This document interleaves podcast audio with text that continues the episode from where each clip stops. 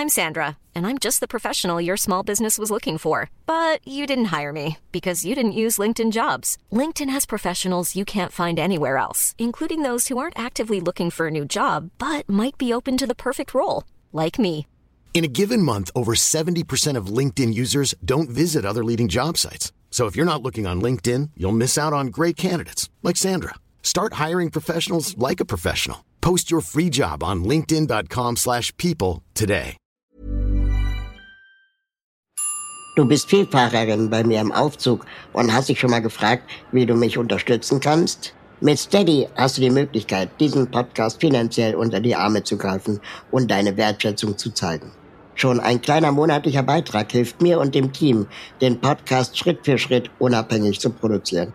Werde jetzt Unterstützerin, erhalte vorab Zugang zu neuen Folgen und werde, wenn du das möchtest, namentlich hier im Podcast genannt. Alle Infos findest du unter im-aufzug.de. Diese Woche geht der Dank an die SupporterInnen Christina und Juliane. Danke für eure Unterstützung. Und los geht's mit der Folge. Wenn es um bedürfnisorientierte Erziehung geht, kommt man um sie auf Social Media kaum herum. Marlies Johanna. Durch die kleinen Einblicke in ihren Alltag mit zwei Kindern staune ich immer wieder, wie der Umgang mit Wut und Frust eben auch gehen kann. Wir sprechen darüber, wie sich Marlies all dieses Wissen angeeignet hat und was ihre eigene Erziehung damit zu tun hat. Sie erklärt, warum Gentle Parenting nicht bedeutet, dass Kinder einfach machen dürfen, was sie wollen und wann auch sie an ihre Grenzen stößt. Es geht um den Unterschied zwischen Bedürfnis und Wunsch, um Autorität und Augenhöhe.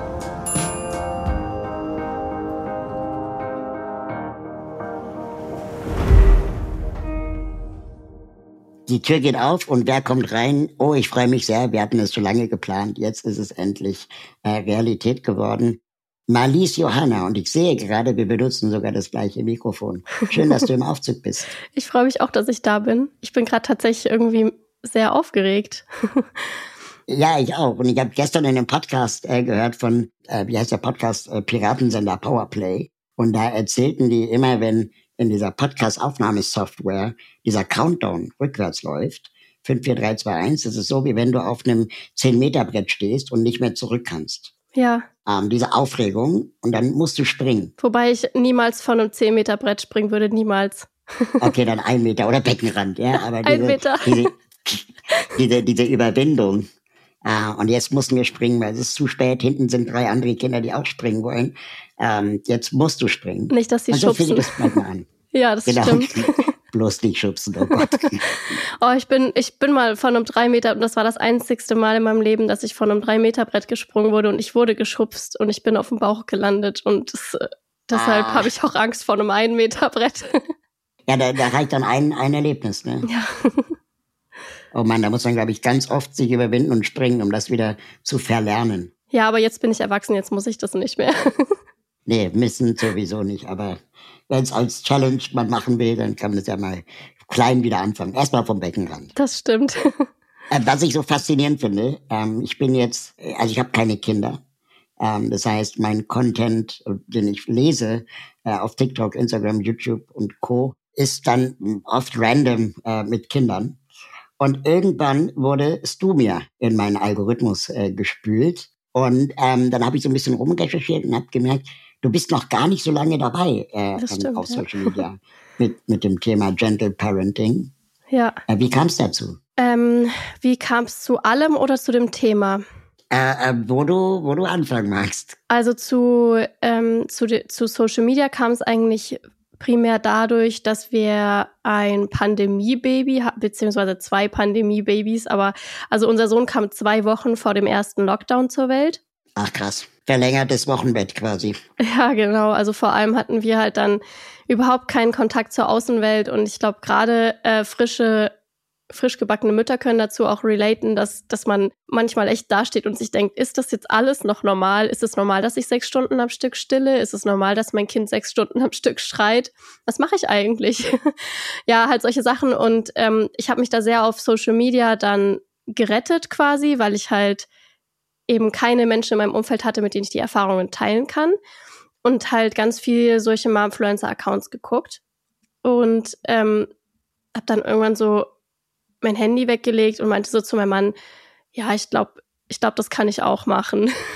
Und dann mhm. so war so ein bisschen der Anfang, ähm, weil ich halt gemerkt habe auch, dass mich das so ein bisschen auf eine Art stresst und gleichzeitig langweilt, in nur in Anführungszeichen Mutter zu sein weil es halt so kognitiv nicht so richtig herausfordernd ist, aber. Ja, das erzählen mir auch viele Eltern, dass ja. irgendwann man nur noch mit Kindern redet und dann auch Kindersprache anfängt zu sprechen. Ja, und dann, also ich habe irgendwann angefangen, so äh, ganz viele Sachbücher einfach zu hören, währenddem ich die Playmobil-Figur von rechts nach links geschoben habe, äh, weil ich ja. einfach gedacht habe, ich werde sonst verrückt.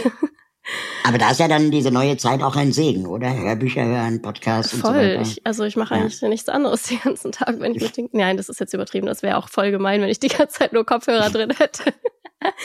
nee, aber gerade als, äh, als unser erstes Kind noch nicht sprechen konnte, da was machst du dann den ganzen Tag? Ich habe es auch oft laut hör, äh, laufen lassen. Da dachte ich so, dann fördert seine Sprachentwicklung vielleicht. Mhm. ich habe es mir so ein bisschen schön geredet.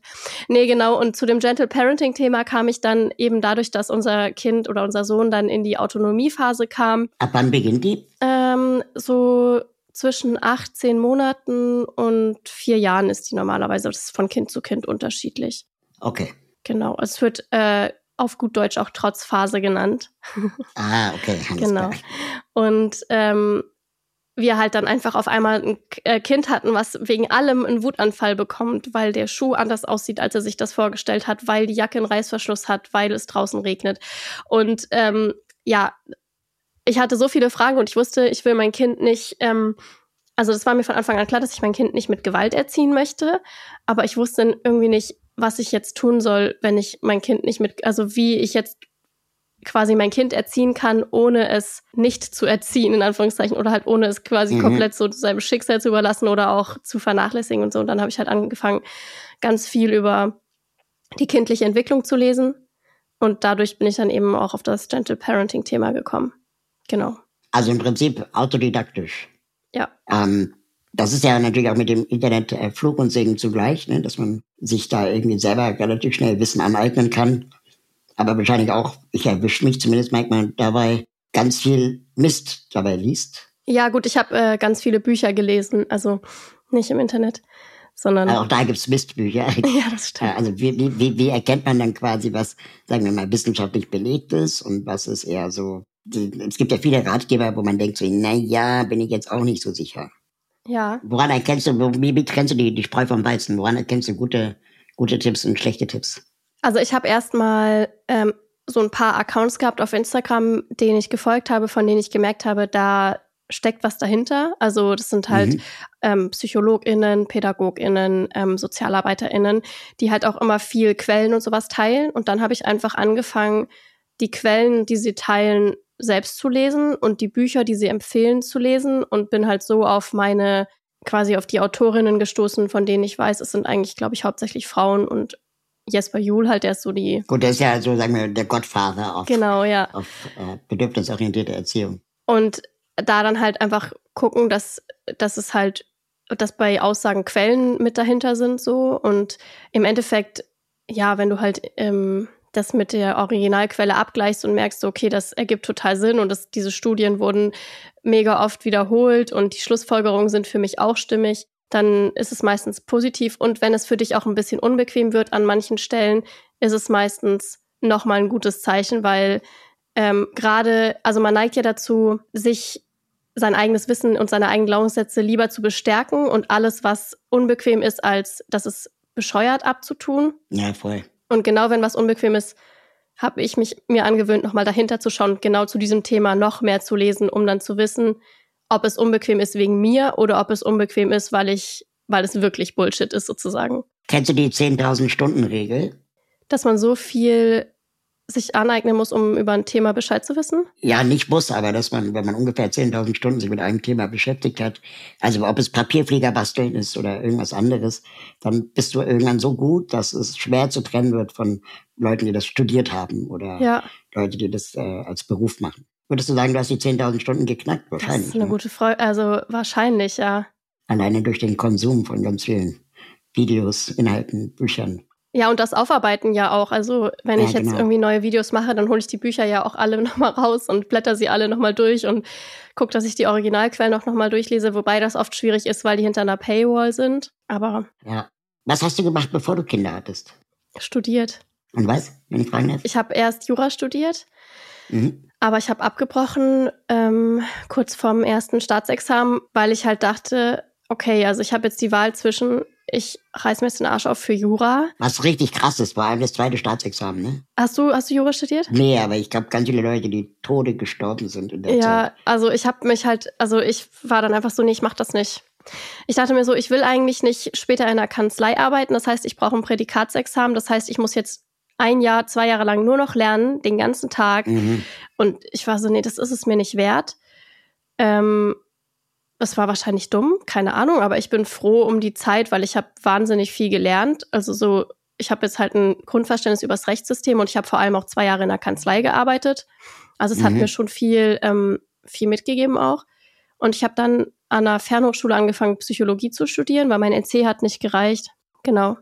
Ach, daher kommt dann quasi dein, dein Fable auch für, für dieses Thema. Genau, ja. Und äh, eigentlich hätte ich das Studium gerne beendet, aber durch die Kinder und meinen Job jetzt ähm, wüsste ich nicht, wie ich das zeitlich unterbringe. Deshalb habe ich es jetzt erstmal unterbrochen. Mhm. Mir fehlt tatsächlich auch nicht mehr so viel. Also es ist wirklich ein bisschen ärgerlich. Aber mir fehlt vor allem halt noch ein Praktikum, was sechs Wochen geht, in denen ich 40 Stunden die Woche arbeiten müsste. Und ich weiß einfach nicht, wie ich das realisieren soll. Und ich habe auch schon mich mit der Fernhochschule auseinandergesetzt. Und leider gibt es keine andere Möglichkeit, als diese 40 Stunden das abzusitzen. Und das war für mich dann so ein Und das kann man nicht aufteilen auf sechs Wochen oder acht Wochen oder Naja, zwölf, es sind ja Ahnung. insgesamt sechs Wochen, aber so, man kann es zwölf. halt nicht aufteilen. Ich habe halt angefragt, ob ich einmal die Woche quasi arbeiten kann, also einen Acht-Stunden-Tag und mir das dann aufsummiert wird und es ging leider nicht. Ach, krass. Ja. Ist ja auch krass und flexibel, oder? Also auch so, äh, schließt wieder sehr viele Leute aus, meistens Mütter. Ja, ja, ich habe mich da, also ich war auch sehr verletzt und ich habe auch, also ich habe mit einem Mann telefoniert und ähm, der, also es, ich finde, man merkt manchmal, wenn man, wenn solche Gespräche nicht auf Augenhöhe stattfinden, Mhm. ähm, an der Art und Weise, wie die Wortwahl ist. Und ich muss sagen, dass ich da dann auch echt gesagt habe, dass ich das gerade nicht okay finde, wie er mit mir spricht und dass es eigentlich auch für die Uni wirklich nicht cool ist, dass sie sich als mega die ähm, coole Fernhochschule für alle möglichen Leute darstellt und ähm, sogar Teilzeit anbietet und neben dem Job und so weiter und dann halt so unflexibel ist, was das angeht, so gerade. Ja, klar. Ja. Braucht man noch viel, viel zu tun. Ja. Ist denn dein, ähm, dein Beruf, den du jetzt machst, oder dein Job, die Arbeit, die du jetzt machst, Content-Kreatorin oder wie würdest du dich beschreiben? Ich nenne mich gerne Influencerin. Ja, weil der Begriff so stigmatisiert ist und deshalb, zur Rück Rückaneignung quasi. genau, ja. Ja, das kann ich nachvollziehen. Ich äh, hadere auch mit diesem Begriff. Ich finde auch Content Creator, irgendwie ist es so wenig, weil das ist ja auch so viel mehr, Ja, was man macht, wenn man sich mit diesen Medien auseinandersetzt. Ich habe mich irgendwann Aktivist genannt ja. für, für, für Inklusion oder so. Aber es trifft auch nur bedingt. Was genau bedeutet denn für dich bedürfnisorientierte Erziehung? Das bedeutet für mich im Endeffekt, dass man sich selbst nicht als wertvoller nimmt als die Kinder, dass man die Kinder in ihrer, in ihrem Wesen als vollständig ansieht und dass man dann eben entwicklungsgerecht mit den Kindern agiert, ohne sich selber eben als, also man hat als Eltern zwar einen Wissensvorsprung, aber man sollte sich meiner Meinung nach nicht wichtiger nehmen. So. Nur weil ich weiß, wie es sich anfühlt, wenn man sich ein Zeh bricht, heißt es nicht, dass mein Kind nicht darüber weinen darf, wenn es sich den Zeh angestoßen hat oder wenn es gestolpert ist, so. Also, weil Mhm. ich finde, viele Erwachsene, also gerade wenn es um das Thema darüber weint man doch nicht geht. Lieblingsspielzeug ist kaputt. Ja, das ist doch nicht so schlimm. Doch natürlich. Dein Kind hat wahrscheinlich noch nie die Erfahrung gemacht, dass etwas, was es gerne hat, kaputt ist oder weg ist. Das ist das erste Mal in seinem Leben, dass es diesen Ja, Schmerz genau. fühlt. Natürlich ist das Ja. schlimm. Ja. So. Ja. Ja, oder auch, ne, wenn, wenn wir über Zeiten reden, äh, wenn, also wir sagen, ja, vier Jahre ist ja nicht viel, aber für ein vierjähriges Kind ist das das ganze Leben. Ja, ja, eben. Ne? Ja. Und das ist schon, das ist schon nochmal eine andere Perspektive. Aber es ist gleichzeitig auch, finde ich, eine, ähm, äh, immer ein Spagat, weil durch diesen Wissensvorsprung, den man als Erwachsener oder stärkerer oder größerer Mensch ja hat, ja auch man relativ schnell in so eine in so einen Adultismus fällt. Ne? Also dann, ich mach dir das kurz, ich erkläre dir das kurz oder ähm, so, das, ohne ohne das Böse zu meinen. Ja, ähm, aber ich glaube, das hat auch wieder was mit diesem Machtgefälle zu tun, das halt durch den Wissensvorsprung existiert, aber auch irgendwie so ein bisschen dadurch, dass es gesellschaftlich halt normal ist, dass ähm, Kinder halt, also gerade so in Deutschland finde ich, haben Kinder halt einen sehr niedrigen Stellenwert so. Das fand ich auch auffällig krass, ja. Ja, und deshalb glaube ich, dass man da schnell auch reinfällt, weil man halt so denkt, ja, ich bin jetzt wichtiger. Und weil man ja auch als Eltern oft das Gefühl bekommt, dass man eben gar keinen Raum mehr einnehmen kann, weil immer nur das Kind, immer nur das Kind, immer nur das Kind obwohl man eigentlich das Kind die ganze Zeit herumkommandiert, in Anführungszeichen, und dann äh, irgendwie halt das Gefühl hat, immer nur das Kind, weil das Kind sich halt irgendwann nicht mehr herumkommandieren lässt, dann eben einen Wutausbruch bekommt und man ist so, ja, nie kann man mit dir mal das und das machen. Aber eigentlich ist das Kind halt einfach nur den ganzen Tag schon am Spuren und irgendwann ist es so, ja, ich möchte jetzt halt auch mal kurz was machen, was ich machen möchte, so für, für die Hörerinnen und Hörer, die sich vielleicht immer noch nicht so viel darunter vorstellen können, äh, wie so ein Alltag bei einer Familie oder bei euch aussieht, die, die Gentle Parenting macht. An welchen Punkten hast du bewusst Dinge anders gemacht, als sie es vielleicht an dir gemacht wurden oder du sie bei anderen Eltern beobachtest?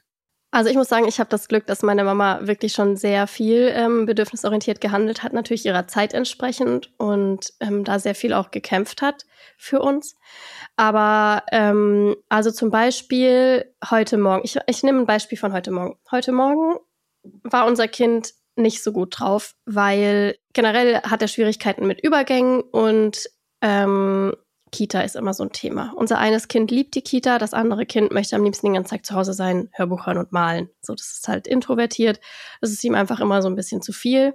Deshalb ähm, bleibt er auch mittwochs immer zu Hause, aber er muss eben in die Kita, weil sonst können wir nicht arbeiten. So, das ist halt trotzdem auch mhm. wichtig. Und ähm, ja, heute Morgen wollte er nicht in die Kita und anstatt dann, was viele, glaube ich, machen, ihm zu sagen, ja, Pech, ähm, wir ziehen dich jetzt an und dann geht's los. Ähm, und das Kind dann gegen seinen Willen anziehen, dann zu sagen, brauchst jetzt gar nicht so zu heulen oder was auch immer. Ich weiß nicht, was man dann so sagt. Ähm, das ist kein Grund zu heulen, jetzt stell dich mal nicht so an wahrscheinlich. Mhm.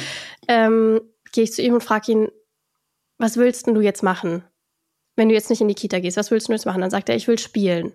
Okay, dann frage ich, wie lange musst du jetzt noch spielen, damit es für dich okay ist, in die Kita zu gehen? Hat er gesagt, eine halbe Stunde. Meinte ich, das geht leider nicht. Eine halbe Stunde ist zu lang das, das schaffen wir nicht, wir müssen dich vorher in die Kita bringen. Wir haben eigentlich nur noch zehn Minuten. Hat er wieder angefangen zu weinen. Meinte ich, ich verstehe, dass du noch eine halbe Stunde spielen willst. Während zehn Minuten auch okay. Dann, dann hat er halt nochmal so ein bisschen geschnieft. Meinte ich so, wenn du jetzt sofort losspielst, dann sind es vielleicht sogar nochmal zwölf Minuten. Und dann hat er mich in den Arm genommen und meinte, okay, zwölf Minuten sind okay, aber nur wenn Papa mitspielt. So, er möchte immer mit seinem Papa zusammen spielen. Und dann sind sie halt nochmal spielen gegangen. Und dann haben wir zwar sind wir zwar zwölf Minuten später aufgebrochen als eigentlich geplant, aber es war noch im Zeitrahmen und vor allem sind die Kinder zufrieden aus dem Haus gegangen. Und der Übergang hat dann auch geklappt, ja? Also ja. der hat sich dann auch daran noch erinnert. Genau, ja, und das ging dann auch schneller. Also er war dann, in der Regel sind die Kinder, wollen die einfach nur ihr Spiel beenden. Und mhm. er war dann auch, glaube ich, nach fünf, sechs Minuten fertig mit seinem Spiel und dann hat er seine neue Schneehose angezogen und sich mega drüber gefreut und so. Also ja, Genau. Thema, Thema Schneehosen fällt mir gerade ein. Ich habe mich gefragt, warum gibt es eigentlich keine Schneeanzüge, die aussehen wie Astronautenanzüge. Gibt's bestimmt. Ich habe gegoogelt, es gibt super wenig Auswahl, aber die müssten alle so sein. Mit, mit was für einer Begeisterung würden Kinder die tragen? Oder Müllmann, Müllmann-Uniform oder Müllfrau. Kennst du, äh, kennst du Nora Imlau? Die ja. Autorin. Ja. Ähm, sie hat gestern in ihrer Story auch viel über Klassismus geteilt und meinte auch so, dass, ähm, dass halt viele in der Mittelschicht, gerade in der unteren Mittelschicht, halt so Probleme damit haben, wenn T-Shirts und Pullover bedruckt sind mit Paw Patrol oder ähm, Elsa oder was auch immer, also diese ganzen Kinderstarhelden, mhm. weil, ähm, weil sie sich eben von der Unterschicht abgrenzen wollen und halt nicht so in Anführungszeichen asozial aussehen wollen sozusagen. Also ich glaube, mhm. sie hat auch nochmal aufgeschlüsselt, warum der Begriff asozial halt schlecht ist und so weiter. Aber es war halt, ist halt, glaube ich, so der O-Ton in so einer Haltung.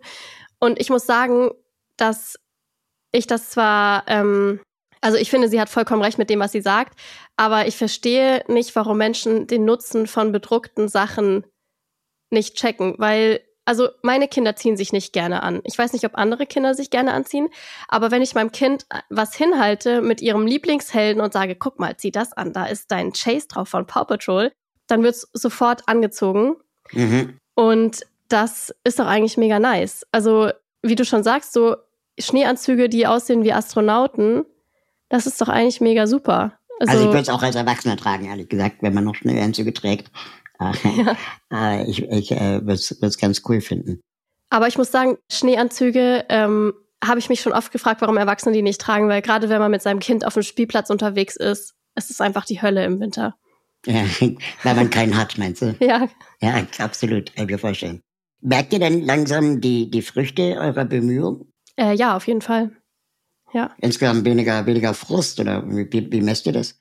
Ähm, also unser größeres Kind, also das kleinere natürlich noch nicht, aber das größere kann auf jeden Fall schon mega gut mit ähm, seinen Emotionen umgehen, die total super benennen. Hast du da ein Beispiel? Ja, also ähm, gestern oder vorgestern, ich weiß nicht, nee, ist schon ein bisschen länger her, meinte er zum Beispiel ähm, zu seinem Papa, also eigentlich wollten die Wäsche zusammen machen und dann war aber irgendwas und dann meinte er, nee, Papa, du musst jetzt die Wäsche alleine machen, ich brauche Abstand, ich muss mich erstmal beruhigen. Ähm, später kann ich mich bei dir entschuldigen. Aber jetzt brauchen wir erstmal Pause. So, What? und er ist halt drei. Ähm, oder er ist halt auch sehr reizoffen und ähm, ich habe ihm sehr oft gesagt, so das und das können wir jetzt gerade nicht mehr machen, weil dir das zu viel wird. Es ist okay, dass du frustriert bist, habe ihn dann so durchbegleitet. Und jetzt fängt er von sich aus an zu sagen, Mama, ich fühle mich gerade so und so. Ich glaube, wir können das jetzt nicht mehr machen. Das wird mir dann zu viel. Wir müssen uns jetzt ausruhen. Mit drei. Schon, ja. Wow. Das, das, das schon, das kriegen ja oft Erwachsene nicht hin. Ja. Ich habe auch letztens äh, so eine Podcast-Folge gehört, wo es um Schulreife ging und da meinte dann auch so der äh, eine, der eingeladen war, ja, ähm, wenn, wenn euer Kind äh, in die Schule geht, dann oder um es auf die Schule zu vorzubereiten, könnt ihr auch mal irgendwie, dass es sein Brot selber schmiert und sowas, dass es das schon mal übt motorisch. Und ich war so, okay, mein, also wir haben ihn halt von Anfang an mit einbezogen. Der schmiert halt seit er zwei sein Brot ohne Probleme selber, wenn er das möchte. Und vor allem, also kocht er auch schon Pfannkuchen und sowas alleine. ja. Ja, krass. Äh, fängt dann irgendwann an, so ein also ich nehme mal an, du bist in so einer Community dann auch aktiv mit anderen Leuten, die, die das machen und praktizieren. Ja. Dass man dann in Gefahr läuft, seine Kinder mit anderen zu vergleichen. Ich glaube, das machen viele, aber ähm, also in der Regel teile ich nie, wie alt unser Kind ist oder nicht genau. Und mhm. vor allem ähm, auch solche Sachen wie jetzt das, was ich jetzt erzählt habe, so, das würde ich halt eigentlich nicht so richtig in der Story sagen, weil ich das mhm. halt super wichtig finde, dass man sein Kind so nimmt, wie es ist. Unser Kind hat zum Beispiel, also mir wird oft gesagt, oh, euer Kind kann so gut sprechen, was habt ihr denn da gemacht, ähm, um das zu fördern? Wir haben gar nichts gemacht. Wir sprechen einfach nur mit unserem Kind ganz normal. Ähm, und tatsächlich konnte er auch ganz lang gar nicht sprechen. Also ähm, er hat, glaube ich, erst mit zweieinhalb hat er das erste Mal Mama gesagt, sonst hat er immer nur mhm. Papa gesagt. Und ähm, daran merkt man halt, wenn, wenn ich mit zwei Jahren gesagt hätte, ja, mein Kind kann noch nicht sprechen, hätten alle gesagt, oh, du machst alles falsch so, ähm, weil dein Kind noch nicht sprechen kann und in dem Alter müssen die ja schon so und so viel sprechen. Also ich glaube, man pickt sich dann auch immer das raus, was halt, wo man sich dann vielleicht auch selber bei seinem Kind in Anführungszeichen Sorgen macht, anstatt einfach entspannt zu sein und sich zu denken, ja, es wird schon sprechen und wenn es mit drei immer noch nicht spricht, dann kann man ja auch langsam mal zum Kinderarzt und zum Logopäden und was auch immer gehen und herausfinden, woran es liegt so. Hm. Mein Cousin ist äh, ähm, Lehrer und ähm, seine Mutter ist Lehrerin an einer Schule für Gehörlose. Und ähm, der hat dann mit seinen Kindern, als sie acht Monate alt waren, äh, angefangen, äh, Sign Language, also Gebärdensprache, einfach mit ihnen zu kommunizieren. Und zwar nicht Baby Sign Language, sondern wirkliche Gebärdensprache. Und äh, er fand es total faszinierend zu sehen, dass dann mit zehn Monaten der Sohn artikulieren konnte, ob er bei eingeschaltetem oder ausgeschaltetem Licht schlafen möchte. Ja. Oder Milch oder Wasser haben. Ja, mega cool. Wir haben das mit unserer Tochter auch so ein bisschen gemacht, aber uns hat dann so die Zeit gefehlt, weil wir das halt auch selber hätten lernen müssen. Ja. Aber generell ist uns bei unserem zweiten Kind, also bei ihr jetzt auch viel mehr aufgefallen, dass halt auch dieses Gebrabbel einfach schon wirklich Worte sind quasi, also, mhm. also dass sie damit wirklich auch schon was sagen möchte. Das finde ich auch total faszinierend. Und dass man Kinder wahrscheinlich viel zu lange für äh, dumm äh, betrachtet. Dabei kriegen die viel mehr mit. Ja, ist echt so. Wir haben bei ihr von Anfang an auch ähm, also Gentle Parenting gemacht, immer von Anfang an gesagt, wir machen jetzt das, möchtest du das und so weiter. Und sie ist jetzt auch, also sie wird nächstes Jahr zwei am, am Anfang des Jahres und sie spricht jetzt einfach schon zum Teil ganze Sätze. Das finde ich auch ziemlich krass. Aber da sieht man halt, wie die, auch wie unterschiedlich die Kinder sind, ne? Wo würdest du den Unterschied ziehen zwischen äh, Wunsch und Bedürfnis? Ähm, ein Wunsch ist in der Regel eine Strategie, um ein Bedürfnis zu erfüllen. Ein Bedürfnis ist etwas, was man auf jeden Fall erfüllen muss, damit es einem gut geht. Und ein Wunsch ist halt eher so die Sahne auf dem Eis. Mhm. Das ist ja. eine schöne Metapher. Ja. Das heißt, äh, da ein bisschen tiefer zu schauen, was, was für ein Bedürfnis steckt hinter dem Wunsch. Genau, und welches Bedürfnis ist gerade, wie gerade auch schwerer. Also wenn ich auf dem Spielplatz bin und mein Kind hat mega viel Spaß und möchte weiter spielen. Ich weiß aber, dass mein Kind eigentlich schon total müde und langsam überdreht wird. Dann hat es ja zwei Bedürfnisse, nämlich einmal Spielspaß und Erholung und einmal eben körperliches Wohlbefinden, nämlich Schlaf. Welches Bedürfnis ist gerade wichtiger? Schlaf, weil wir sind ja schon seit einer Stunde auf dem Spielplatz. Das heißt, Spielspaß, Erholung ist eigentlich schon befriedigt. Mein Kind wünscht sich zwar weiterhin auf dem Spielplatz zu bleiben, aber sein Bedürfnis ist Schlaf. Das heißt, ich gehe zu meinem Kind und sage, ich weiß, du wünschst dir weiterhin auf dem Spielplatz zu sein. Es ist auch total okay, dass du das wünschst. Ich verstehe, dass du traurig bist. Wir gehen jetzt nach Hause, weil du musst schlafen. Das ist und ich sage dann auch immer, ich bin deine Mama, ich muss darauf gucken, dass deine Bedürfnisse erfüllt sind, auch wenn du dir gerade was anderes wünschst. Das ist auch schon ein bisschen bossy, oder? Ja, aber muss man auch. Also das, ähm, das ist dann wieder elterliche Führung, weil wir Eltern mhm. sind nicht dazu da, unsere Kinder, unseren Kindern die Wünsche von den Lippen abzulesen, sondern wir sind dazu da, dass es unseren Kindern gut geht. Und einem Kind, das erstens nicht lernt, Frust auszuhalten und zweitens immer nur nach seinen Wünschen geht, kann es nicht gut gehen. Ein Kind, was immer selbst entscheidet und immer nur nach den Wünschen geht, ist außerdem maßlos überfordert. Ich glaube, jeder Erwachsene, der schon mal vor 10.000 Entscheidungen stand, weiß, wie hart es ist, einfach nur Entscheidungen zu treffen, also wie anstrengend. Und Voll. ein Kind ist damit kognitiv komplett überfordert. Das heißt, es ist super wichtig, auch diese elterliche Führung zu übernehmen. Das ist auch das, was ich am Anfang meinte mit kindgerecht. Ein dreijähriges Kind oder ein zweijähriges Kind kann noch nicht selbst entscheiden, ob Spielen gerade wichtiger ist oder Schlafen. Das muss man dem Kind anleiten. Liegt vielleicht hier dann auch das grundsätzliche Missverständnis, ähm, dass ich dann von den KritikerInnen, äh, die auf deinen Posts kommentieren, äh, ähm, rauslese, wenn die dann sagen, äh, bei euch ist es ja alles so einfach und also bei mir wird es einfach mal eine Ansage geben oder so, ähm, ja. dass die einfach nicht verstehen, dass das, dass das eine nicht das andere ersetzt, sondern einfach immer, immer auch ja, ein Spektrum ist. Genau, und vor allem ähm, bekomme ich sowas auch, wenn ich dann eben erzähle, nein, ich erkläre meinem Kind, wir gehen jetzt nach Hause und ähm, du schläfst jetzt, dann kommen solche Kommentare. Und es ergibt für mich gar keinen Sinn, weil im Endeffekt habe ich die elterliche, also man kann halt Grenzen setzen, ohne dabei gemein zu sein oder verletzend. Mhm. Und das mhm. verstehen halt viele einfach nicht. Das muss man aber wahrscheinlich auch üben, ne? selber als Erwachsener die eigenen Worte dann bedacht zu wählen, auch wenn man gerade im Stress ist oder so. Ich glaube, dass man, dass Menschen generell nicht Grenzen setzen können, also, in, also auch erwachsene Menschen in unserer Gesellschaft, weil sie eben denken, Grenzen setzen hat immer was mit Verletzen zu tun obwohl Grenzen setzen einfach nur was damit zu tun hat, für sich selbst einzustehen und man kann eben auch einem Freund eine wertschätzende Grenze setzen, ohne irgendwie irgendwas zu lügen, um die Gefühle nicht zu verletzen. So. Mit meiner Partnerin äh, probiere ich gerade äh, eine Methode aus. Ähm, also wir haben keine Kinder, aber wenn wir, wenn wir nach Hause kommen von der Arbeit, dann erzählen wir uns gegenseitig, wie viele Ressourcen wir noch haben um sich mit anderen Dingen zu beschäftigen, wie zum Beispiel ja. mit dem Partner oder Partnerin. Und dass es erstmal nicht automatisch etwas mit der Person zu tun hat, sondern einfach, wie viel Löffel man schon am Tag aufgebraucht hat. Ja. Und das funktioniert erstaunlich gut, ohne das persönlich zu nehmen. Finde ich auch mega. Das ist auch, das hat für mich, also gerade mit Kindern ist das so wichtig, weil so funktioniert halt auch auf eine Art Gleichberechtigung mit Kindern, mhm. weil sich alles immer 50-50 aufzuteilen, ist gar nicht so sinnvoll, wenn halt die eine Person eigentlich nicht mehr 50 zu geben hat, sondern vielleicht nur noch 10 so. Was mich gerade sehr ähm, erfreut hat, weil das war wirklich eine Frage, die ich hier auch drin stehen hatte, die ich teilweise auch kritisch fand bei diesem Gentle Parenting, dass du von dir aus gesagt hast, äh, Kinder haben auch ein Recht darauf oder auch die Pflicht, irgendwie mit Frust umgehen zu lernen. Dass es nicht darum geht, jeden Wunsch von den Lippen abzulesen, dann eben auch mit diesem Konflikt einfach mal einen Umgang zu lernen, weil das ja, ja später auch aufs Leben vorbereitet.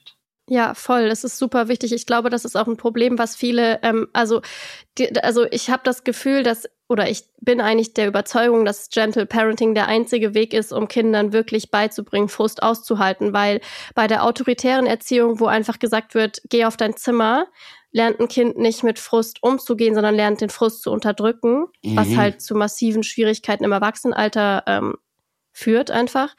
Und ähm, bei Laissez-faire würde man halt quasi, wenn das Eis runterfällt, ähm, dem Kind sofort ein neues kaufen und dann noch ein rosa Einhorn mit dazu.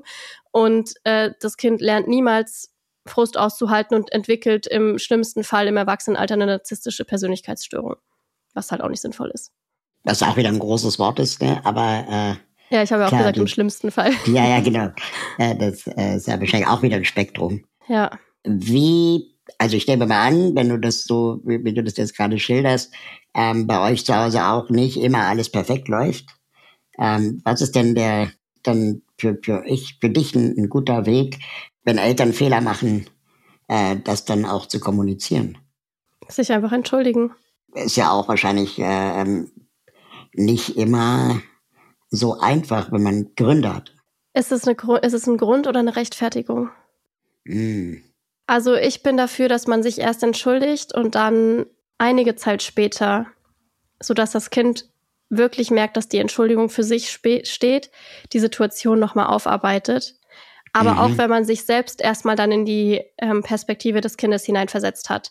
Weil oft muss man sich erstmal richtig in alle Perspektiven hineinversetzen, um überhaupt zu sehen, dass es gar keinen richtigen Grund gab, sondern dass man selbst einen Grund erschaffen hat. Also da einfach zu sagen, du, ich habe nochmal darüber nachgedacht, warum XY passiert ist. Ähm. Ja, also zum Beispiel, ich habe letztens unseren Sohn richtig, richtig dolle ähm, zusammengeschissen. Mir fällt gerade kein besseres Wort an, weil er ähm, unsere Tochter irgendwie geschubst hat und There's never been a faster or easier way to start your weight loss journey than with PlushCare. PlushCare accepts most insurance plans and gives you online access to board-certified physicians who can prescribe FDA-approved weight loss medications like Wigovi and Zepbound for those who qualify. Take charge of your health and speak with a board-certified physician about a weight loss plan that's right for you. Get started today at plushcare.com slash weight loss. That's plushcare.com slash weight loss. plushcare.com slash weight loss. Habe mich dann dafür entschuldigt, dass, dass ich eben so sauer geworden bin und habe dann gefragt, warum hast du sie eigentlich geschubst? Dann meinte er, na, weil sie meine Gummistiefel anhat und ich das nicht möchte. Also sie zieht gerne Schuhe an und hat halt einfach seine Schuhe angezogen, ähm, so zum Spielen. Und dann meinte ich so zu ihm, ja, aber hast du durch das Schubsen die Gummistiefel zurückbekommen? Meinte er so, nee, ich war einfach sauer. Und ich so, ja, aber es hat dir nichts gebracht. Das nächste Mal kommst du zu mir und sagst, Mama, meine Schwester hat meine Gummistiefel an, ich möchte die wieder haben. Dann gehen wir zusammen zu ihr und sagen ihr, dass du die wieder haben möchtest. Hast du das überhaupt probiert? Meinte er, nee. Geht er zu ihr hin, ich möchte meine Gummistiefel wieder haben. Sie sagt, okay, setzt sich hin, zieht sie aus. Dann kommt er wieder zu mir, so war es viel besser. Meinte ich so, ja, es war viel besser. also so, so kann man sowas halt aufarbeiten. Aber hätte er denn, also einfach nur, weil sie ihm gehören, ist ja nicht automatisch ein Grund, sie wiederhaben zu wollen. Es ist ja jemand will sie selber tragen. Ja, ja, das stimmt, aber wir bringen unseren Kindern bei, dass sie eben nicht teilen müssen, sondern dass sie halt auch, also und also wenn es seine Stiefel sind, dann hat er ein Recht darauf, dass sie eben auch wieder zurückgegeben werden. Also er teilt wirklich sehr gerne und fast alles, aber ich finde es wichtig, ihm auch zu zeigen, dass er Grenzen setzen darf. Also, mhm. weil er muss eben nicht alles ausleihen, wenn er das gerade nicht möchte.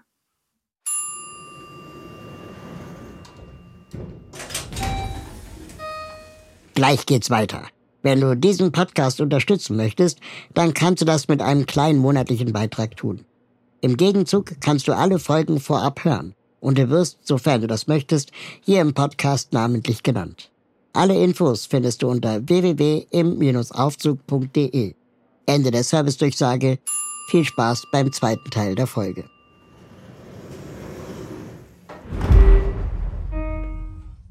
Jetzt mal ganz ehrlich, Butter bei die Fische. Wie anstrengend ist denn äh, so ein Erziehungsmodell für, für Eltern, für dich, für euch als Paar? Also ich sage immer, ähm, wenn man autoritär erzieht, dann ist es gut für die Eltern und wenn man bedürfnisorientiert erzieht, dann ist es gut in erster Linie gut für die Kinder und aber auch gut für die Eltern, weil man, und das ist das, was halt anstrengend ist, aber auf lange Sicht gut, man muss sich selbst nachbeeltern und sich selbst therapieren. Man muss sein eigenes Kind, sein inneres Kind heilen. Man wird jeden Tag mit den eigenen Fehlern konfrontiert. Mhm. Also mein Mann und ich, wir machen auch beide eine Therapie und ich glaube nicht, dass wir angefangen hätten, eine Therapie zu machen, ähm, wären wir keine Eltern geworden, weil dann hätte man diese Probleme in Anführungszeichen auch weiterhin wegignorieren können einfach. Macht ihr die Aber, zusammen oder jeder für sich? Nee, jeder für sich. Also ah, ja. in unserer Kommunikation brauchen wir eigentlich keine Therapie, sondern wir haben halt beide einfach bestimmte Themen, an denen wir arbeiten müssen und von denen wir gemerkt haben, dass es einfach sinnvoll ist, das mit Unterstützung zu machen. Mhm. Einfach um eben unseren Kindern bessere Eltern zu sein, sozusagen. Mhm. Ja. Ist aber auch, wie du in deinem Podcast ja auch immer wieder sagst, ähm, eine Frage von Privilegien. Ne? Also Auf wie jeden viel, Fall wie können wir uns das leisten? Und äh, du hast in, in einem Podcast mal erwähnt, dass du schon auch empfehlen würdest, wenn man alleinerziehend ist zum Beispiel und Kita zu und keiner da ist, der die Kinder mitbetreut, dann auch mal dem Kind eine Stunde ein iPad in die Hand zu drücken, damit ja. man als Elternteil auch kurz für sich selber Care-Arbeit machen kann. Voll, auf jeden Fall. Also ähm, bedürfnisorientiert bedeutet ja eben, dass alle Bedürfnisse gesehen werden, auch die der Eltern. Mhm. Und ich glaube, das ist auch das, was so schwer ist, weil man als Eltern oft seine eigenen Bedürfnisse hinten anstellt. Und wir in unserer Generation meistens eben nicht gelernt haben, Grenzen zu setzen. Also ich bin, und deshalb bin ich in Therapie, massiv über meine Grenzen gegangen. Viel zu sehr, weil ich gelernt habe, eine gute Mutter opfert sich quasi selbst auf mhm. und existiert quasi nur für andere. Und das ist was, was ich halt sehr stark lernen musste, weil ich einfach in einem Burnout gelandet bin. Und ähm, ja, ich glaube, das ist ein Problem, was sehr viele haben. Und dann kommt noch die Zeit mit dazu, also dass halt Alleinerziehende erstens politisch nicht gesehen werden und eben dann noch die Kita-Plätze begrenzt sind, die Kinder ständig krank sind. Jetzt war ja erst die Pandemie. Ich glaube, man lässt den Eltern auch gar nicht die Chance, sich von der Pandemie zu erholen, sondern es geht einfach direkt weiter. Ich weiß, also mhm. ich, ich weiß, dass viele Eltern jetzt auch wieder Angst und Bange vor der Erkältungssaison ist, weil, also wir sind auch schon wieder seit sechs Wochen krank, so. Ja, deshalb Elternschaft ist mit Privilegien verbunden. Wie man Elternschaft empfindet, ist mit Privilegien verbunden. Und zwar ganz stark. Aber eigentlich ist es doch mit allem im Leben so, oder? Ja, ich wollte das jetzt erstmal so für sich stehen lassen, dass man es einfach auch äh, ähm, anerkennen sollte, dass bestimmte Dinge nicht für alle möglich sind, was nicht bedeutet, dass man Rabeneltern ist oder so. Nein, ich sage auch immer, vergleicht euch nicht mit anderen, vergleicht euch ja. mit euch selbst. Wenn ihr in einem Konflikt, mit, auf dem ihr sonst immer mit Brüllen und Schimpfen und was weiß ich reagiert, heute ruhig reagiert habt, dann ist es eine krasse Leistung. Mhm. Das ist so. Total.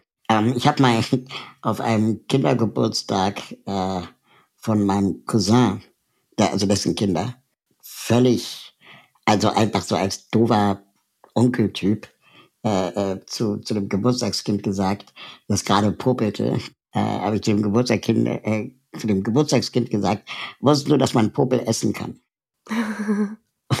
Und ähm, die Eltern haben mich super entsetzt angeguckt.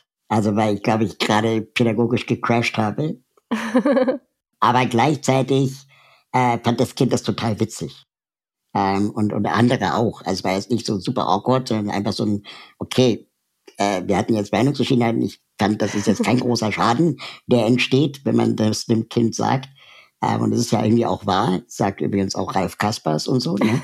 äh, ähm, aber äh, die Frage, die ich mir dann irgendwann gestellt hatte, ist es wirklich so einfach, dass man als dritte Person eine, eine Pädagogik crashen kann?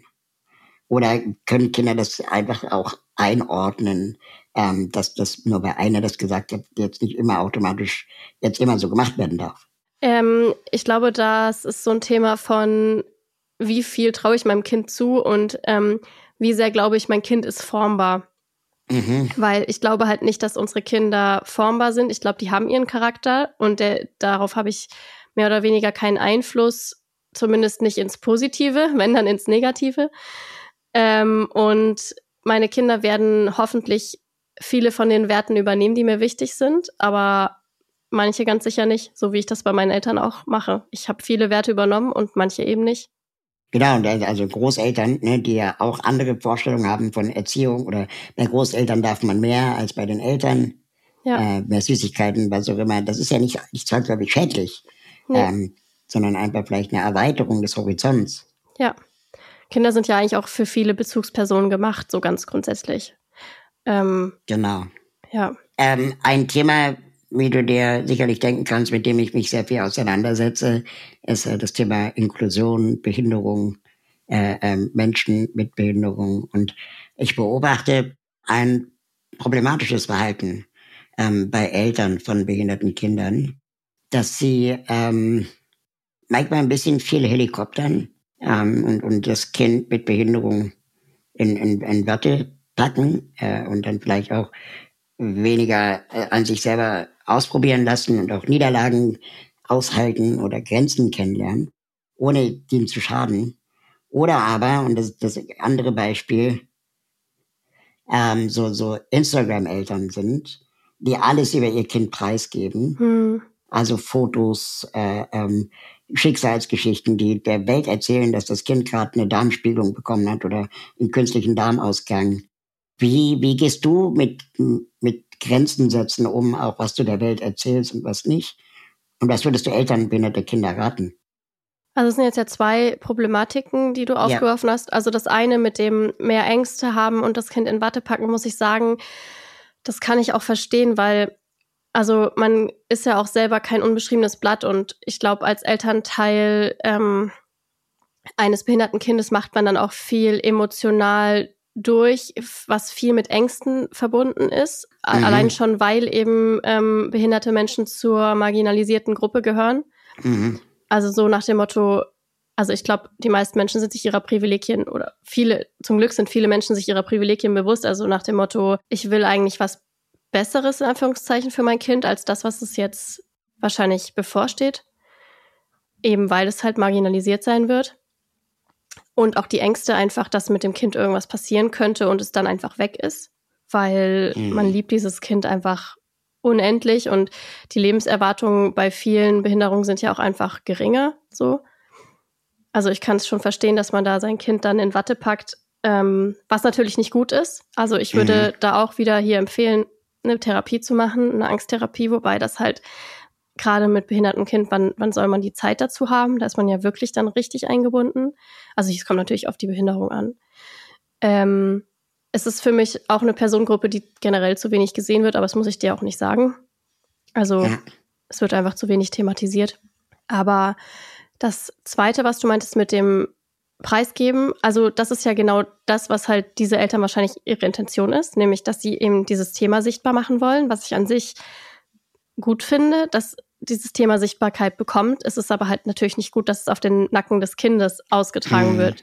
Man könnte da auch Sichtbarkeit für dieses, also für das Thema schaffen, indem man einfach über Elternschaft mit behinderten Kind spricht und über das, was man dazu an Eltern für Ressourcen braucht und dann einfach das über das Leben mit Behinderung den Menschen zu überlassen, die selbst eine Behinderung haben. Und das ist auch schon wieder dieses, ich als nicht behinderte Person stelle mich hin und erzähle allen anderen, wie es mit Behinderung ist, weil mein Kind ja Behinderung hat. Und das ist eigentlich einfach schon wieder nur ein Ausnutzen von Privilegien mhm. und eben halt, ja, ein Ausnutzen der Privatsphäre meines Kindes. Ich hatte interessanterweise in, in diesem Podcast hier schon mehrere Psychologinnen zu Gast. Katja Saalfrank oder Menschen, die sich mit diesen Themen auseinandersetzen, Erziehung und so. Ja. Und ähm, ich habe jedes Mal die Frage gefragt, ob sie aus ihrer beruflichen Perspektive glauben, dass wenn jemand eine Behinderung hat, das automatisch ein Therapiethema sein muss. Für den Und, Menschen mit Behinderung oder für genau, die Eltern? Genau. Also meine Eltern haben mich zum Therapeuten geschickt, weil sie glaubten, der ist behindert, der muss darüber reden. Ja. Und ähm, alle, mit denen ich sprach, die haben gesagt, nein, eigentlich nicht. Also außerdem, man sieht offensichtlich, dass das Kind struggelt. Ja. Aber die, die Tatsache, dass eine Behinderung vorliegt, muss nicht automatisch ein Therapiethema sein. Ja. Und ich fand das, also es war immer so ein Bauchgefühl, das ich hatte, aber ich konnte das, also für mich war das total heilsam, äh, für, für meine Lebensbiografie, mal zu hören, dass ich als Kind nicht falsch gewesen sein muss. Ja. Ähm, weil das macht ja auch was mit einem, ne? wenn, Voll. wenn man als Kind, als einziges Kind der Klasse äh, äh, zum Therapeuten muss und du nicht verstehst, warum. Ja. Ja, also ich hätte, äh, ich hoffe, dass ich das nicht falsch gesagt habe, aber ich meinte, dass die Eltern zur Therapie sollen und nicht das Kind. Genau, und da ja. dieser, äh, und, und dass dann quasi oft sowas wie Selbsthilfegruppen vielleicht ein besserer Weg sind, als auf Instagram eine Story zu erzählen. Voll, ja. Und das muss dann auch nicht in der Öffentlichkeit stattfinden. Ähm, aber ich verstehe schon auch den Drang, dass man, weil man ja auch als Elternteil dann co-behindert ist und irgendwie auch marginalisiert wird, ähm, dass dann irgendwie der Drang entsteht, darüber aufzuklären. Es ist ja auch wichtig, weil unsere Welt findet ja auch sehr viel über Social Media statt und ähm, draußen, also ich weiß nicht, wann ich das letzte Mal einen Menschen mit sichtbarer Behinderung draußen gesehen habe, weil mhm. es ist bei uns einfach generell nicht besonders barrierefrei. Ähm, durch Kopfsteinpflaster und Treppen mhm. und Altbauten und keine Ahnung was. Das heißt, hier in meiner Wohngegend leben wahrscheinlich sehr, sehr wenig ähm, behinderte Menschen mit sichtbaren Behinderungen so. Und ich finde es halt krass, weil es wird so suggeriert, als ob Behinderungen schon also gar nicht mehr existieren, weil Menschen, also ja, halt so viel Zugang zur Öffentlichkeit einfach weggenommen wird, so. Wie bringt ihr denn euren Kindern Vielfalt bei? Vielfalt. Naja, wir haben Bücher. Hast du da einen Buchtipp? Ähm, ich habe jetzt letztens erst eins bekommen von, von ähm, Anne Dittmann. Das wollte ich jetzt noch über der Story vor, ja. vorstellen. Oder auch von, von Mira und das fliegende Haus. Ja, das, das ist auch ganz, ganz gut. Ganz gut. Ja. Was ich noch empfehlen kann, ich habe jetzt leider die Autorinnen vergessen, aber äh, äh, Antonia war schon mal da. Ja. Das war noch ganz süß, da ist Behinderung einfach so beiläufig erzählt. Ja. Äh, Oder Rolf Zukowski hat auch ein Lied, ähm, Sally, Sally, die im äh, Rollstuhl irgendwie. Ja, kann sein. Ja. Und äh, im März erscheint ein Kinderbuch von meiner Kollegin Adina Herrmann und mir. Ach, schön. Wo es auch um, um das Thema Inklusion geht, aber eher beiläufig. Es steht ja. nicht im Buchtext, sagen wir mal so. Das war uns wichtig, dass das Wort ja. nicht gedroppt wird, aber trotzdem passiert. Ja. Also das Buch heißt übrigens äh, Als Ela das All eroberte. Ach cool. Kommt demnächst im Carlsen Verlag. Ich habe mir hier aufgeschrieben als Frage und ich, ich äh, weiß die ganze Zeit nicht, wie, wie ich das formulieren soll, aber ich versuch's mal. Ähm, Körper und Kinder. Also die Entdeckung des eigenen Körpers. Und ähm, da gibt's ja auch Grenzen, die ja auch ganz klar sein müssen und das Kind auch lernen, diese Grenzen zu ziehen. Aber manchmal gibt es Notwendigkeiten, wo angefasst werden muss. Und das hat bei mir als Kind mit Behinderung dazu geführt, dass, weil ich ständig gepflegt wurde, also konnte nicht alleine oder ich kann nicht alleine auf Toilette gehen, ich, ich brauche Hilfe beim Anziehen, beim Waschen und so weiter, ich dann über die Kindheit und Teenagerzeit bis jetzt, ehrlich gesagt, ähm, mein Körper eher als etwas äh, gesehen habe, der, der, der satt und sauber ist.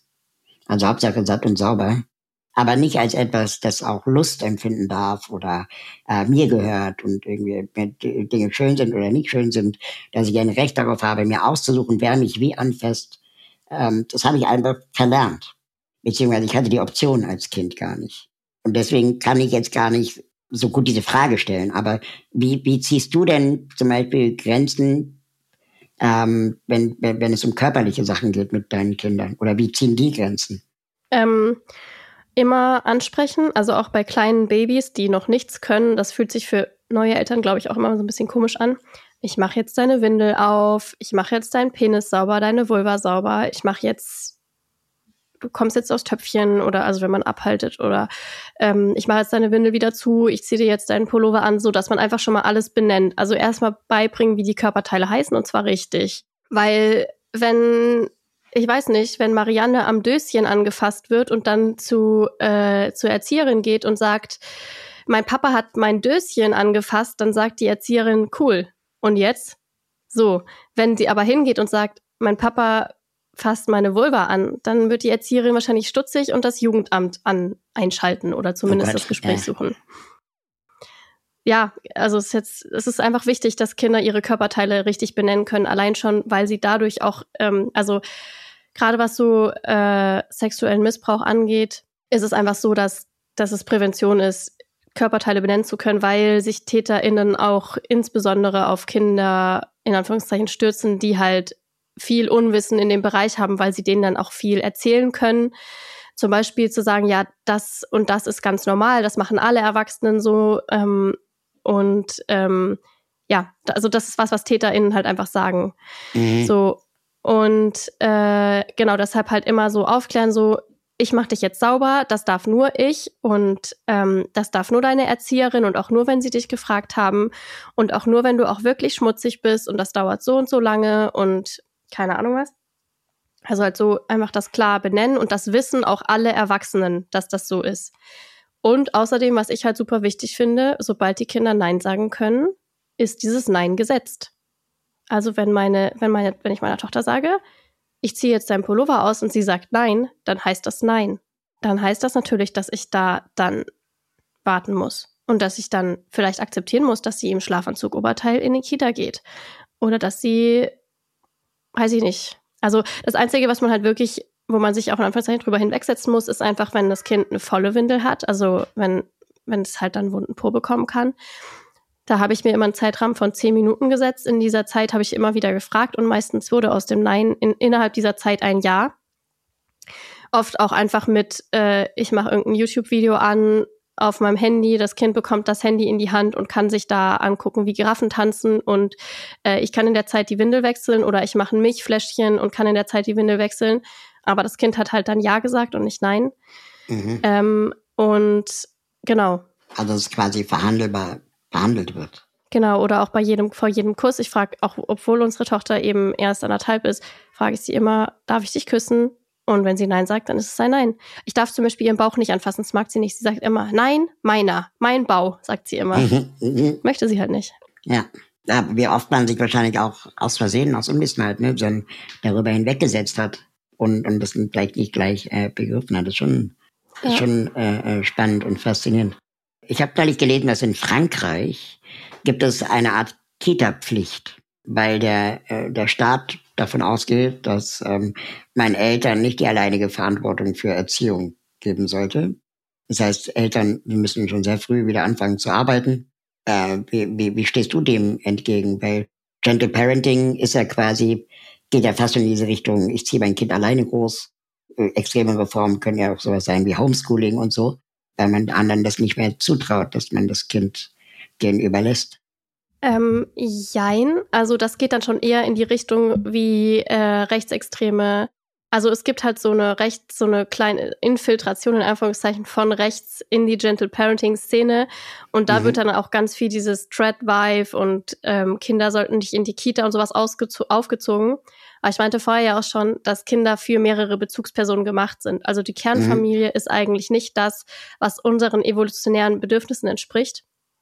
Auch nicht den Bedürfnissen von Kindern. Kinder sind dafür gemacht, dass sie viele verschiedene Bezugspersonen bekommen, weil Kinder lernen am Modell. Das heißt, primär ahmen Kinder einfach das nach, was ihre Bezugspersonen tun. Und mhm. je mehr Bezugspersonen sie haben, desto mehr können sie lernen. Deshalb ist es halt in erster Linie eigentlich total super, dass es Kitas gibt es ist halt scheiße, dass die Kitas in Deutschland zu Tode gespart werden, dass Erzieherinnen reihenweise auf, ausfallen, weil sie halt Burnout bekommen und keine Ahnung was. Und dass halt dadurch in Einrichtungen auch einfach ein oft oder häufig ein sehr rauer Ton herrscht, weil eben alle Beteiligten überfordert sind. Das ist ein Problem, aber das ist nicht in jeder Kita so. Unsere Kita zum Beispiel, die ist, wir sind total begeistert, wir sind, fühlen uns da mega gut aufgehoben, die Kinder sind dort gut aufgehoben und die ähm, Bezugserzieherin von unserer Tochter, die ist für sie auch total, also sie liebt über alles. Die ist halt seitdem sie 14 Monate da ist und sie, sie geht auch wirklich sehr gerne in die Kita und sie erzählt so viel von ihrer Bezugsperson, äh, von ihrer Bezugserzieherin. Man merkt richtig, das ist eine wichtige Bezugsperson für sie. Mhm. Ähm, und das ist total schön eigentlich, finde ich. Und das gleiche gilt für Oma und Opa. Äh, wenn wir hier erzählen, ja, wir fahren dieses Wochenende zu Oma und Opa, dann springen die Kinder im Kreis und rufen ja, ja, ja, ja, ja und wollen am liebsten sofort los, weil sie ihre Großeltern halt so sehr lieben. Und eigentlich finde ich, dass es bedürfnisorientierte oder Gentle Parenting oder bedürfnisorientierte Erziehung und ähm, quasi alles alleine zu Hause machen eben gar nicht geben kann, weil wie soll ich meinen eigenen Bedürfnissen auch gerecht werden, wenn ich 24/7 für meine Kinder da bin? Mhm. Ja. Das heißt, ähm, man braucht ein ganzes Dorf, um ein Kind Auf jeden Fall. äh, zu erziehen. Da gibt's ja die, diesen Spruch. Ja. Mir, mir fällt ein, in, in der Corona-Pandemie habe ich äh, mit meiner Partnerin irgendwie, keine Ahnung, wir haben irgendwie so, einen- so einen Tick gehabt, äh, dass wir auf äh, Netflix und Co. Äh, diese ganzen Promi-Dokus gesehen haben, ne? Äh, von, von Billie Eilish über Ja. äh, Taylor Swift und Beyoncé und so. Und ähm, äh, ähm, Lady Gaga, Madonna. Amy Winehouse. Genau. Und, und die hatten ja dann so ähm, oft sehr ähnliche Biografien, ne? irgendwie mit, mit Drogen, Alkohol, äh, zig Ehen und Kinder und viel Skandal und Drama. Und dann gab es eine für mich sehr, sehr äh, wohltuende Doku von Pink. Ja, Hast du die gesehen zufällig? leider nicht. Ich habe tatsächlich nur die von Amy Winehouse gesehen Ja, und die von Taylor Swift so ein bisschen. Aber Taylor Swift ist, glaube ich, relativ brav gewesen, die, die war brav, die ist, die ist Ja. auch ganz cool, ne? Und auch wie die dann Ich lieb die politisch, ähm, äh, Ja. politisch dann auch mal eine Ansage gemacht hat gegen Trump und so. Ja. Ist ja schon auch mutig, gerade als Country-Sängerin oder ehemalige Country-Sängerin. Aber bei Pink fand ich sehr äh, ähm, wholesome, ähm, dass, äh, also die Doku heißt All I Know So Far. Mhm. Also alles, was ich bisher weiß. Und ähm, erhebt eben nicht den Anspruch, perfekt zu sein, sondern erstmal demütig in diese Situation äh, ähm, reinzugehen. Und man erfährt ähm, eine Tour. Also die macht eine Tour mit ihrer Familie. Und äh, sie nimmt halt ihre zwei Kinder und ihren Mann mit. Ähm, und die reisen dann natürlich durch, durch äh, Europa, sitzen viel in Nightlinern, in Flugzeugen, in, haben ganz Hoteletage gebietet und so und äh, schon natürlich super privilegiert, ja. Aber Pink sagte dann irgendwann, dass wenn der Satz gilt, man braucht ein ganzes Dorf, um ein Kind zu erziehen, sie das ganze Dorf immer dabei hat. Ja, Nämlich Tänzer, Sänger, BeleuchterInnen, TechnikerInnen. Und sie als Mutter die Chefin ist. Und dass ihre äh, neunjährige Tochter ohne Sicherheitsseil irgendwie so ein Geländer hochklettert, neun Meter hoch, ähm, und alle natürlich erstmal Angst haben würden. Aber sie halt sagt, na ja, ich hatte halt Leute, die ihr zeigen, wie das geht. Ja, Und Mama macht das ja auch. Ne? Und warum Ja. nur weil sie neun ist, heißt es ja nicht, dass es irgendwie sie nicht kann. ja, Und sie super viele Bezugspersonen hat, dass sie quasi eine Welt, in eine Welt geboren oder äh, aufwächst, in der immer Profis sie umgeben haben. Was ja, also ich fand das irgendwie super schön für diese Perspektive der Tochter. Und dann gab es eine Szene, ich spoilere jetzt ein bisschen, aber äh, dann gab es eine Szene, wo ähm, sie darüber diskutieren, dass die Tour ja irgendwie noch eine Weile geht und dass die Kinder die Möglichkeit haben sollen, jederzeit nach Hause zu gehen. Und dann irgendwann sagt die Tochter, dass sie gerne äh, die Sommerferien mit ihren Freunden verbringen möchte. Und sie aber auch sieht, dass die Mama gerade ein, äh, eine große Zeit in ihrem Leben hat äh, und, und das irgendwie vielleicht, vielleicht auch Umstände macht und sie sich nicht getraut hat, das zu sagen. Und dann hat Pink zu ihr gesagt, ähm, das ist das Mutigste, ähm, was, äh, was ich von dir gehört habe, dass du deinen eigenen Wunsch gegen den deiner Mutter äh, ähm, priorisierst, also höher priorisierst und ähm, dass das äh, belohnt werden sollte. Und sie dann mit ihrem Mann organisiert hat, dass sie mit dem Privatjet natürlich am nächsten Tag zurückfliegen, ja. Ja. Aber das fand ich schon äh, im Sinne des Gentle Parentings auch ähm, ähm, äh, total stark. Und, und sie hat dann auch gesagt, sie weiß nicht, wie lange sie mit ihren Kindern auf Tour gehen kann, weil die auch älter werden. Und dass die ähm, versucht, ihnen aber die Welt zu zeigen. ja, voll schön. Die ganze Zeit Gänsehautmomente gehabt. Ja. Ja, aber das finde ich irgendwie krass, weil das zeigt auch wirklich nochmal, wie sehr dieses Dorf einfach mit Privilegien verbunden ist heutzutage, weil ähm, ein Babysitter ist ein Privileg. Irgendwie Voll. Auch allein schon ein guter Pri Kita-Platz ist mittlerweile ein Privileg. Überhaupt einen Kita-Platz zu bekommen ist ein Privileg. Mhm. Ähm, Großeltern in der Nähe zu haben, die, die auch Interesse an den Kindern und Kapazitäten für die Kinder haben, ist ein Privileg. Nicht alleinerziehend zu sein, ist ein Privileg. Es ist so krass, dass Elternschaft oder auch halt, ich weiß nicht, also man kann ja in dieses Dorf auch mit einbeziehen, ob man sich zum Beispiel ähm, HelloFresh-Boxen leisten kann, um jetzt hier mhm. keine Werbung zu machen. Aber das ist ja auch teurer, aber es nimmt eben viel Mental Load ab, wenn man halt mehr oder weniger fertig portionierte, vorbereitete Gerichte bestellt. So als Eltern mega, mega das Goal. Aber ist halt ein Privileg, weil ja, wenn du halt irgendwie zum Foodsharing 30 Minuten mit dem Fahrrad durch die Stadt fahren musst, damit du dir überhaupt was zu essen leisten kannst, so ja. Ja, total. Ähm, der Aufzug kommt langsam an. Ja, ich habe es schon gesehen. Eine Frage, die ich alle meine Gäste immer frage. Gibt es eine Organisation oder einen Verein, die du kennst, ähm, die du für unterstützenswert hältst, die sich vielleicht unsere Hörerinnen und Hörer ähm, auch mal anschauen könnten? Boah, ich muss sagen, da bin ich gar nicht so drin in dem Thema. Ist das schlimm? Hätte ich mich darauf vorbereiten sollen? Nö, oder hast du Literaturtipps oder äh, äh, andere Tipps, die man sich äh, angucken kann? Für zum Thema Gentle Parenting? Mhm. Oder ein Thema, das deine Leidenschaft äh, erzählt. Kann auch was ganz anderes sein. Ähm, also ich bin mega der Fan von Dora Imlau, was Gentle Parenting angeht. Mhm. Könnte man auch mal einladen? Ja, voll. Das ist so eine spannende Frau. Ich linse gerade auf mein Bücherregal. Mhm. ich liebe die Bücher von Emilia Huac, was ähm, Feminismus angeht. Ich weiß nicht, oh ja, Why We Matter oder das Ende der Ehe. Ja. Ja, steht auch auf meiner Liste. Also Why We Matter ist mein absolutes Liebling. Das ist das beste Buch, was ich dieses Jahr gelesen habe. Das kann ich wirklich empfehlen. Das ist, ist ein krass gutes Buch. Ähm, ja. Female Choice fand ich noch spannend von Maike Stoverock. Mhm. Und gerade lese ich im Grunde gut von Rutger Bregmann. Ich muss sagen, dass ich eigentlich keine Bücher mehr von Männern lesen möchte. Aus okay, Prinzip. grundsätzlich. Ja, ja. ich habe schon genug Bücher von Männern gelesen, aber das ist wirklich ein sehr gutes Buch. Kann ich empfehlen. Ich wollte dein Buch noch lesen. Gibt es dein Buch eigentlich auch bei Audible? Äh, nee, aber bei Spotify. Ah, okay, sehr gut. Ja, dann ist es auf jeden Fall. Ist äh, aber äh, von einem Mann. Ähm, ja. aber in dem aktuellen Buch ähm, Wer Inklusion will, findet einen Weg, wer sie nicht will, findet Ausreden. Da gibt's viele Interviews. Ähm, natürlich auch mit Frauen, überwiegend mit Frauen. Ja. Einfach auch bei die weibliche Perspektive in Architektur, Sexualität und so weiter ähm, schon auch unterrepräsentiert war und wir versucht haben, da dann mal was gegenzusetzen. Ja, kann ich dir, kann ich dir gerne zukommen lassen. Ja, cool, vielen Dank. Ja, ich hatte es eigentlich auf meiner, ähm, ich wollte es eigentlich vorm Interview schon lesen, aber ich habe ähm, ich habe es nicht bei Audible gefunden und dann wird es für mich immer schwierig.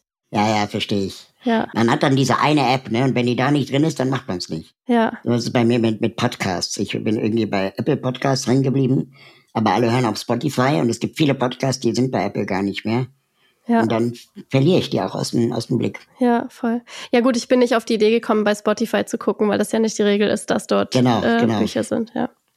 So war das für mich mit Podcasts. Für mich war Apple Podcast immer Podcast, aber nein, Spotify jetzt auch. Ja, wir hätten noch so viel besprechen können. Wir hätten noch besprechen können über Hass im Netz und ähm, über Erziehungstipps äh, ähm, oder Care-Arbeit. Wie teilt man sich das auf als, als Paar? Ja. Das müssen wir vielleicht ein andermal fortsetzen. Ja, es, also ich hätte jetzt auch noch ewig weiterreden können mit dir. Ich habe auch noch Fragen. Vielleicht musst du mal in unseren Podcast kommen. Sehr gerne. Ähm, du hast ja äh, meine Kontaktdaten. Ja. Ähm, das, das können wir sehr gerne machen. Ja, cool. Schön, dass du da warst. Mach's gut. Du auch. Danke. Tschüss. Tschüss. Danke fürs Mitfahren. Wenn ihr mögt und euch diese Folge Spaß gemacht hat, bewertet diese Folge bei Apple Podcast, Spotify oder wo auch immer ihr zuhört. Alle Links zur Folge sowie die Menschen, die mich bei diesem Podcast unterstützen, findet ihr in den Show Notes. Schaut da gerne mal rein. Wenn ihr meine Arbeit unterstützen möchtet, würde ich mich freuen, euch bei Steady zu begrüßen. Mit einer Steady-Mitgliedschaft bekommt ihr exklusive Updates von mir und die Gelegenheit, mich zweimal im Jahr persönlich zu treffen. Im Aufzug ist eine Produktion von Schönlein Media. Ich freue mich auf das nächste Mal hier im Aufzug.